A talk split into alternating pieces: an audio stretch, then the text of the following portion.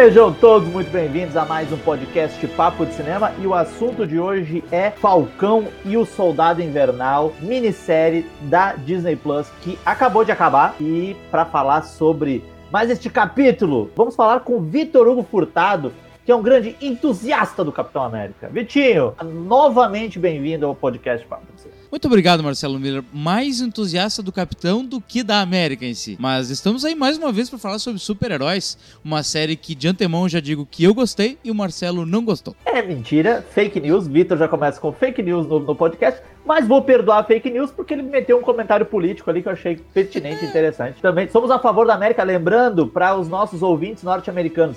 Vocês não nasceram na América, vocês nasceram na América assim como nós nascemos na América também. Né? A América não é só os Estados Unidos, vocês são a América do Norte e também não é só vocês, tem o Canadá também nessa jogada.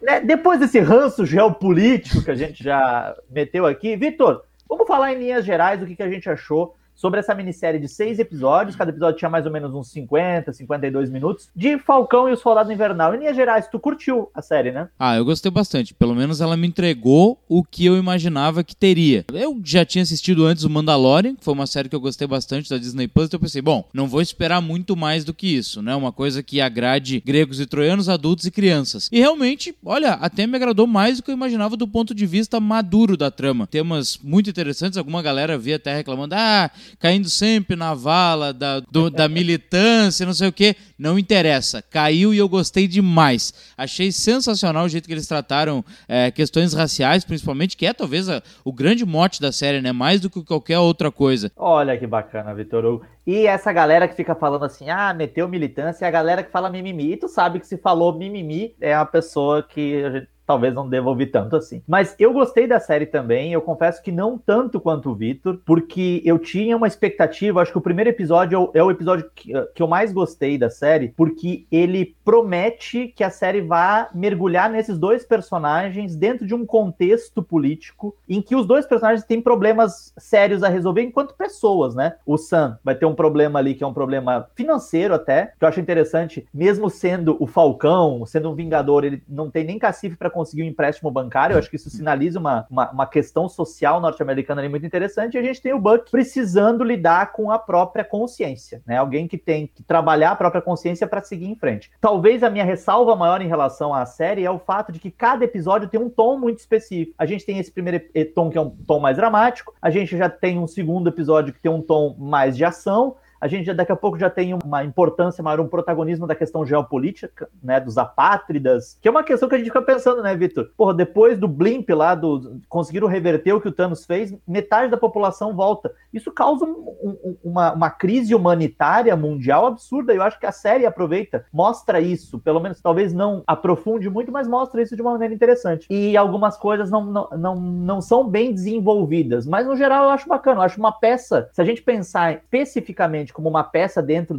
do. Agora que a gente nem pode mais chamar de universo cinematográfico Marvel, universo cinematográfico televisivo Marvel. Muito louco. Uh, eu acho que é uma peça funcional, né? Não, isso aí, Marcelo, mas é sempre bom a gente lembrar também que, claro, tem algumas questões que eles acabam não aprofundando, mas mais uma vez, a Disney tem que agradar muito mais até crianças, né? Eh, público infanto-juvenil do que adultos. Então, no momento que ele trata de questões de empréstimo bancário, até o bancário ele menciona que tem uma dúvida, não é? Mas não existe um fundo para os Vingadores e tal. Ele o, fica. O Tony Stark não deixou dinheiro para você, é, filho da mãe ele fica por ali e não aprofunda, mas é, é porque, na minha visão, pelo menos, eles não aprofundaram mais porque ficaria de uma. Talvez fugiria um pouco da questão de super-heróis e entraria numa questão mais social, mais cinema de gênero, talvez, que talvez afastasse um pouco o público infantil, que é o grande receptor desse tipo de produção, né? É interessante isso que tu falou de questões mais palpáveis, porque ali a gente vê realmente a diferença, né? No, no último episódio do podcast,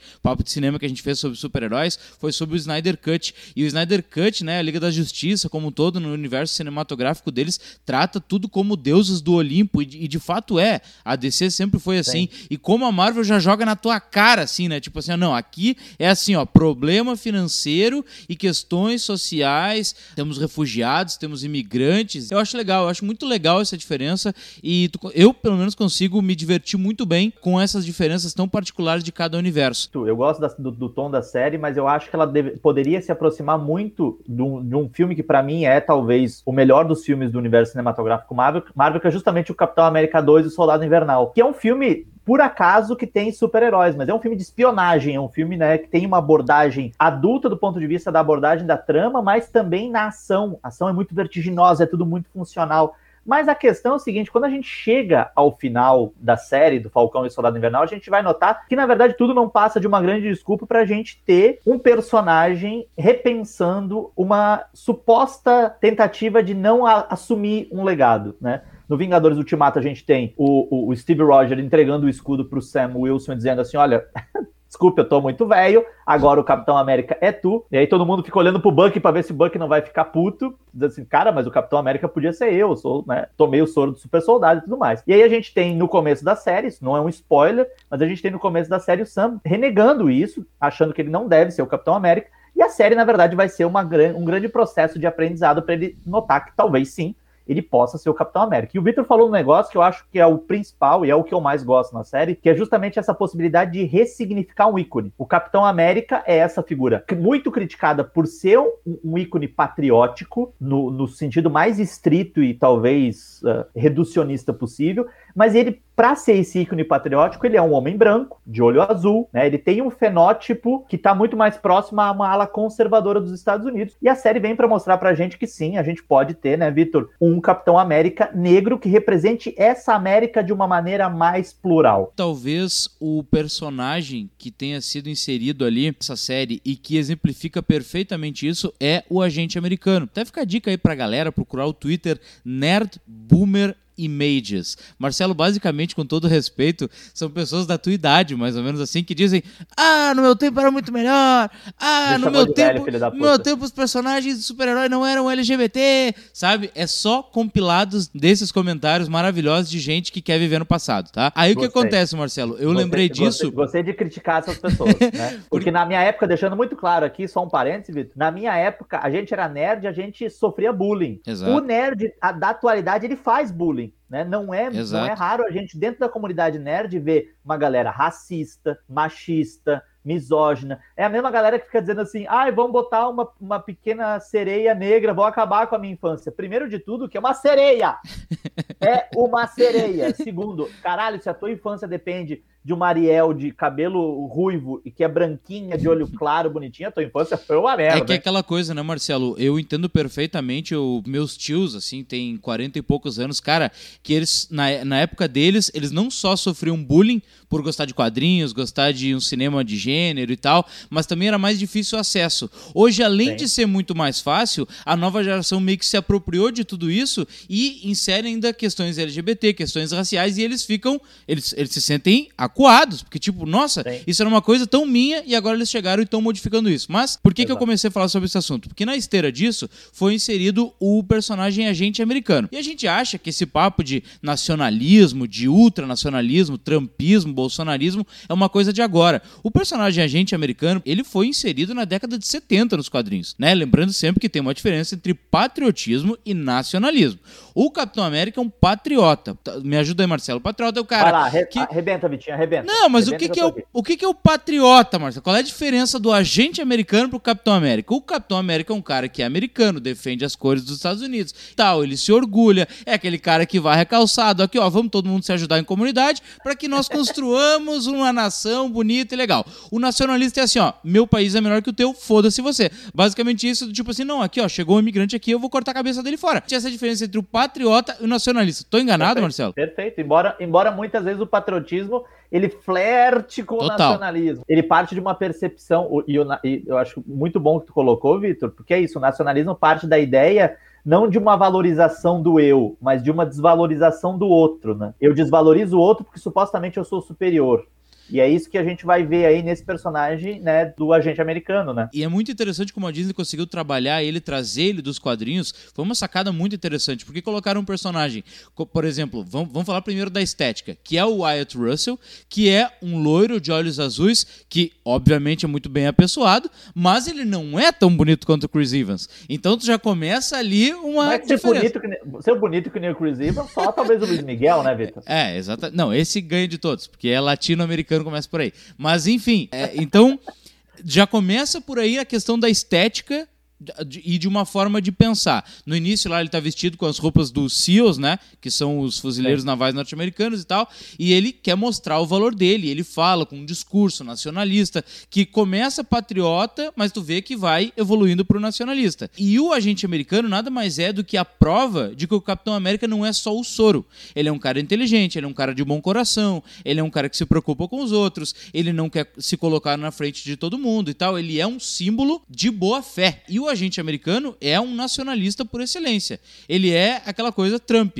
É, America First. E eu achei tão atual, tão legal o jeito que eles conseguiram resgatar esse personagem dos quadrinhos e colocar ali. E a gente realmente fica embevecido com ele na tela, assim. A, a questão do escudo do Capitão América manchado de sangue, indo contra tudo aquilo que o Capitão América acreditava anti-morte, né? Ele era a favor Sim. da defesa, ele levava a julgamento. E o agente americano, quando ele mata na série, ele mata pessoas que ele não precisava matar, porque não iriam matá-lo, entende? Sim. Esse personagem, para mim, ele é o fio condutor do tema que a série trata, de exclusão de minorias. É, a única coisa que eu acho, e aí coloco como uma ressalva, é que esse personagem é um personagem que sofre, eu acho que como outros personagens dentro da série, porque a gente tem uma minissérie de seis episódios, 50 minutos, parece muito, mas é pouco para desenvolver tudo aquilo que se apresenta. E quando esse personagem ele surge, ele é um personagem que surge também sob o signo de alguma, de alguma possibilidade de ser entendido como uma tragédia, porque ele é um cara que foi talhado pelo governo norte-americano para ser um soldado né, de alto rendimento,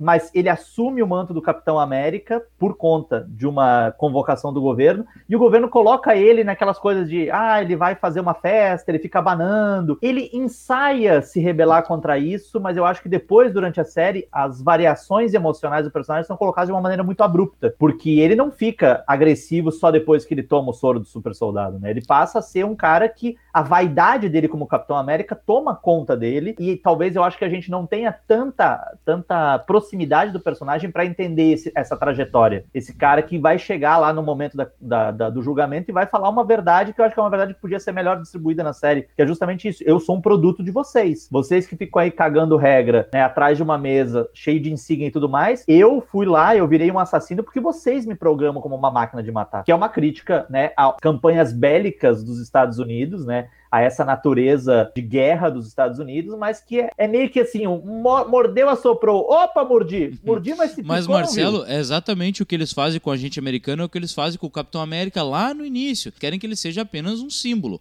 Ó, esse aqui é o nosso símbolo de soldado que vai influenciar os outros. Daí, claro, quando ele vai pra guerra, ele, na verdade, ele sofre bullying lá, né? Porque ele não é um soldado de verdade, né? Ele foi um soldado que foi renegado pelo sistema, né, de seleção de militares porque ele não tinha as capacidades motoras, não tinha as capacidades físicas para desempenhar o papel. Quando ele vira um super soldado, ele vira apenas um símbolo. E é a mesma coisa que eles fazem com o Wyatt Russell, né? O personagem dele ali no caso. Esse com mais propriedade ainda porque ele não tinha o super soro. E diante de tudo que se viu do Capitão América, aí era, é, é, era fato de que ele não conseguiria ser mais do que um símbolo. E nessa esteira também, Marcela, legal de a gente comentar como a Disney consegue, e eu percebi muito no Mandalorian, tu também, a gente discutiu isso sobre, é, sobre isso uns 5, 6 é. episódios atrás, para quem quiser ir lá conferir esse episódio, como a Disney homenageia também outros filmes, né? Lembra que o Mandalorian era uma homenagem, uh, teve homenagem a cinema alemão, teve homenagem a cinema japonês, né? Akira Kurosawa dinossauro na veia, total Mandalorian ali, né?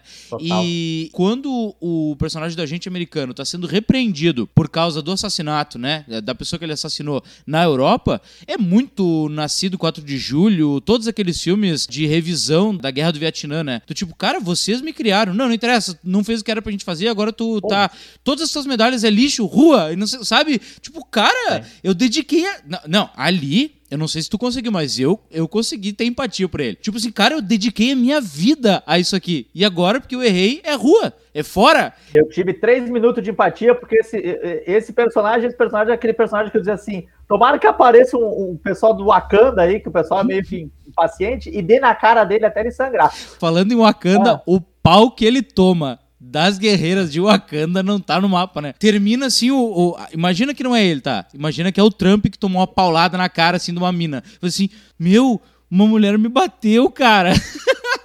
Ele tá muito apavorado. A, a, mulher não te bateu, meu amigo, ela te espancou, ela basicamente. Te espancou, cara. Nossa, foi hor... Nossa, aquilo ali, assim, ó, na sua cara, na sua cara. Lute como uma menina. Com essa dica, a gente vai pro nosso intervalo. É rapidinho, daqui a pouco a gente tá de volta para continuar falando sobre Falcão e o Soldado Invernal. Por que desistiu do escudo? O Steve acreditava em você, confiava em você. Talvez seja uma coisa que você e o Steve nunca entenderão. Mas você consegue aceitar que eu fiz o que eu achei que fosse certo? Cabelo loiro, olhos azuis, estrelas e listras. Eles nunca vão deixar um homem negro ser o Capitão América. Estamos de volta para continuar falando sobre Falcão e o Soldado Invernal, série do Disney Plus que recentemente acabou, minissérie, aliás. E Vitor, uma coisa que não tem como a gente deixar de falar aqui, que é Barão Zemo. Em algum momento da série, quase que mudaram o nome da série, hein? Para Barão Zemo Falcão e o Soldado Invernal. o homem roubou a cena muito, né? Mas é que, vamos combinar, né, Marcelo? Saindo, uh, não falando do personagem em si, mas o Daniel Bru é um baita ator, né? Tudo não, que ele ali, faz, ele, ele faz super bem. Ó, o Anthony Mackie Sebastian Stan são ótimos, mas toda a cena em que o Daniel Bro aparecia, tu dizia assim, caralho, ele colocou no bolso. Ah, é que galera. ele é muito bom, né, cara? Ele é muito bom. Ele é enquanto, é enquanto ele já tava fazendo Goodbye Lenin, os outros estavam comendo feijão ainda. É ele, é, ele é um grande ator. E o Zemo é interessante porque, assim, ele é, ele é trazido à tona numa lógica meio Hannibal Lecter, né? Ele é a mente vilã que precisa ser acessada para encontrar o vilão da vez, que são os apátridas. Os apátridas são justamente essa facção, esse grupo que está lutando contra a desapropriação, a, a marginalização dessas pessoas que voltaram depois que né, a sacanagem do Thanos foi desfeita. Mas o Barão Zemo ele volta como aquela figura que a gente acostumou a ver nos filmes, mas aqui ele ganha um, um espaço muito grande, né? Às vezes ele é conveniente pelo dinheiro que ele tem, então, ah, sobe aqui no meu jatinho que eu vou levar vocês para outro país. E ele é um cara que tem as conexões do submundo, até porque esses dois personagens, o soldado e o falcão, eles vão precisar em algum momento acessar, né, chafurdar na lama do submundo para tentar encontrar os apátridas, para tentar reputar essa ameaça eles precisavam de um elo, né? Entre esse mundo Sim. dos apátridas, o universo deles, e também o Falcão e o Soldado Invernal. E ele conseguiu fazer isso muito bem. Claro que ele foi mais bonzinho do que o normal, né? Durante essa trajetória, ele, assim. Ele, ele, foi, ele foi conveniente, né, Vitor? Essa é uma das que eu, que eu acho também, eu coloco como uma das, uma das falhas da série. A gente tem um personagem gigante como o Zemo, que tem muita importância, e se a gente olhar agora, depois do fim da série, a gente vai ver que ele surge como uma conveniência. Né? Ele aparece como alguém que abre essas portas para os personagens e que talvez a gente não precisasse do Zemo ali. Quando a gente pensa que a série se prestou a ser um trajeto de transformação de consciência do Falcão, eu acho que tinha certas coisas ali que, se não era para desenvolver, não precisavam nem ser tiradas do caixão. E tanto que ele ameaça muitas vezes tomar a série, porque ele é muito importante, porque ele é muito carismático, porque ele consegue fazer com a bala. Lembra, Vitor, naquela cena? Sim. A bala, ele consegue a informação da menina que eles não conseguem apertando as pessoas e tudo mais. Então, assim, ele é um personagem muito forte. Eu acho que esse é o grande problema de trazer à tona um personagem tão forte quanto o Zemo. Nos quadrinhos ele tem a sua importância, ele é um vilão do Capitão América, mas ele não é tão importante assim. Ele é mais um mercenário, ele é um cara realmente ele tem requinte, ele é um cara com requintes, ele teve uh, berço e tal, mas já que tu falou dos renegados, que tu falou dessa galera e como, tu, como ele consegue. Que que, que tu, tá, tu tá rindo? Tu ia dizer que ele é o quê? O Chiquinho Scarpa? Não, não é um, não é um Chiquinho Scarpa. ele é um. Ele, é, ele nasceu em berço esplêndido. Só que a questão é que o Zemo não é só um cara rico. Ele é um cara rico e Chiquinho muito Zemo. mais inteligente. Uh, o, o, Zemo, ele é um personagem complexo. E, e, e, é isso que tu falou, né? O elogio que tu faz ao Daniel Burr no começo, eu acho essencial a gente falar disso, porque ele consegue dar essas matizes pro personagem. Mas até porque a gente tem um tempo limitado aqui, né, Vitor? A grande questão é o Sam virar o Capitão América. Exato. E é o discurso que ele acaba dando e mostrando para o mundo que ele merece ser o Capitão América, que ele merece ser tudo isso.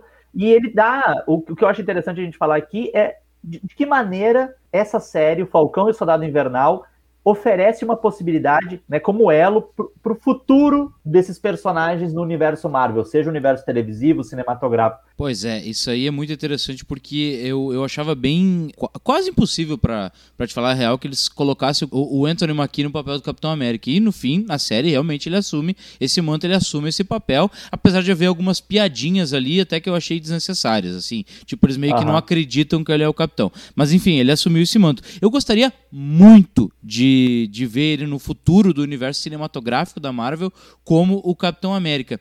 E a gente também esqueceu de mencionar, né, Marcelo? Antes da gente terminar, não dá para esquecer que tem um fio condutor também bem interessante, além do agente americano na série, que é o Azaia, né? Ele é resgatado Sim. também dos quadrinhos, que ele foi um super soldado, também testado na época do Capitão América nos anos 40. Conseguiu, né, se tornar um soldado tão forte quanto o Steve Rogers, mas por ser negro, né, naquela época, uh, ele foi uh, relegado ao status de cobaia e o Steve Rogers foi eleito o símbolo, né? Então ele virou, ele foi por décadas e décadas a cobaia do setor de ciência norte-americano. Ele era o Steve Rogers que eles usavam para fazer experiência.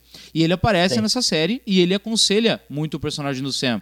É, do tipo, cara, tu não tenta porque tu não vai ser o Capitão América, não vai dar certo. Até no início ele não quer nem papo com ninguém, né? Porque ele é um personagem tão sofrido e ele representa, né, toda uma cultura norte-americana de repressão aos negros. E eu acho que talvez ele seja meu personagem preferido da série. Tanto que tem isso que é bem simbólico, né? No final que a gente tem, quando a gente fala muito sobre a cultura afro-americana, a gente fala de uma cultura que é apagada. E o Azaia foi apagado pelo poder investido no novo Capitão América, ele consegue trazer desse, esse personagem de volta à história, fazendo um, uma reparação histórica. Já foi anunciado que, que está em produção, está em construção de roteiro o filme, o quarto filme do Capitão América, agora com Anthony Mack sendo o Capitão América. Então esse filme já está em produção, se a gente pensar numa ideia de roteiro e tudo mais. E também tem a questão de seguinte, né? A série acaba com uma ressignificação do título. A gente deixa, a série deixa de ser Falcão e o Soldado Invernal para ser Capitão América e o Soldado Invernal. Mas, Vitor, podia ter uma ressignificação maior ainda. Porque quando a gente pensa no Bucky, e o Bucky é um personagem que ficou. Eu, eu, eu pelo menos senti ele meio que assim, virou muleta da jornada principal Sim, que era, que era com certeza. Mas quando a gente tem esse personagem, a gente vai vendo que ele está ali, ele, ele está nessa, nessa série para tentar fazer as pazes com o passado dele, para tentar pelo menos viver com a dor que ele causou às outras pessoas. E ele não pode ser o soldado invernal daqui para diante, porque o soldado invernal era muito ligado a essa ideia da vilania, o assassino e tudo mais. Mas ele é chamado em determinado momento pelas, pelas guerreiras wakandianas de lobo branco. Então, será que a gente não poderia ter no final uma dupla ressignificação desse título da série, Falcão e o Soldado Invernal para Capitão América e o Lobo Branco? Cacife a Disney tem pra, né? Pra mudar esse título. Eu, por exemplo, torceria muito, eu queria muito, quando eu tava vendo a série, que o Sam não virasse o Capitão América, e sim o Falcão da América. Ah, olha que Viu bonito. O Vitor está todo poético. Ou hoje. a Águia da América. A Águia da América ia ser, ia ser, ia ser uma coisa bem... Sensacional. Aquela, aquela, aquela águia careca deles lá, que é, que é o símbolo dos Estados Unidos. Mas o que é interessante é isso, né? A gente vê que tem muita gente que torceu, como nos quadrinhos é bom a gente lembrar que tanto o Buck quanto o Sam, em, em linhas temporais diferentes, já assumiram o manto do Capitão América, né? Então, o, Sam, o, o Buck assumindo, virando Capitão América, não seria um absurdo dentro da, da, dessa comunicação com os quadrinhos. Mas o mais interessante é isso. Eu acho que a Marvel tá fazendo uma coisa que eu acho louvável, e eles fazem, obviamente, porque sabem que existe um público para isso, mas quer se colocar cada vez mais do ponto de vista da necessidade de abarcar uma diversidade. A gente vai ter aí o Shang-Chi, que é o personagem, primeiro super-herói uh, asiático da Marvel que está chegando. A gente vai ter as séries que vai, vão ter diversidade. A gente vai ter a Natalie Portman virando a Thor no próximo filme, quarto episódio, quarto filme solo do Thor. Então eu acho interessante é isso. Para mim, esse é o grande saldo de Falcão e Soldado Invernal todas essas identidades, né, tudo que compõe a cultura norte-americana, né, Marcelo, falando especificamente dos Estados Unidos, o Brasil é outro assunto, mas isso pode ser perpetuado de uma maneira menos grosseira, menos daquele, daquela maneira como se trata o redneck americano, né, esses caras podem é. ser menos grosseiros. Todas as culturas que eles gostam tanto, de western, de construção da América, de identidade inventada e tal, isso pode ser perpetuado, mas poderia ser menos grosseiro, menos, menos uh, vilanesco, né, como algumas pessoas, alguns americanos querem que seja. E eu acho que esse é o papel que a Disney está assumindo. Talvez também até para se desculpar de alguns preconceitos que sempre teve, né? É, pelo menos uma grande parte de sua história. Eu acho que só por a série abraçar essa narrativa, abraçar esses temas de transformação de Nova América, como tu mencionou, eu acho que ela já se valeu. A gente tá militando. Ô Marcelo, cara. sabe qual é o superpoder do Capitão Brasil? Lá vem, cara. Qual é o superpoder do Capitão Brasil? Pegar tinta branca e pintar o meio-fio da calçada. Polêmica com o exército.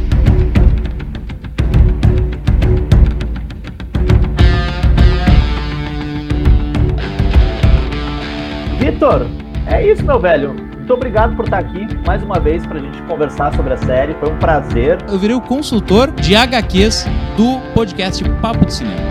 É isso, minha gente. Nosso muito obrigado e até a próxima.